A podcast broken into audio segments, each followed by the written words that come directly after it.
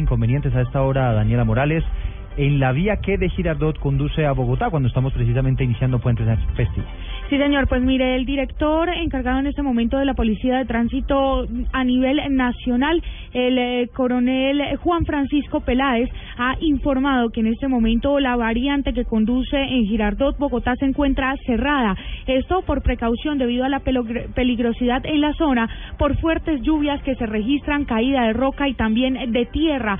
Por eso ya se han habilitado pues los desvíos necesarios. Sin embargo, ha informado que en este momento se hace un recorrido para poder establecer cómo funcionan los puntos de salida, como la autopista norte, la autopista sur, Avenida Boyacá y calle 13, que en este momento presentan alto flujo vehicular. Recordemos que ha dicho también el coronel Juan Francisco Peláez que son más de 15 puntos de operativos que están instalados a nivel nacional. Daniela Morales, Blue Radio.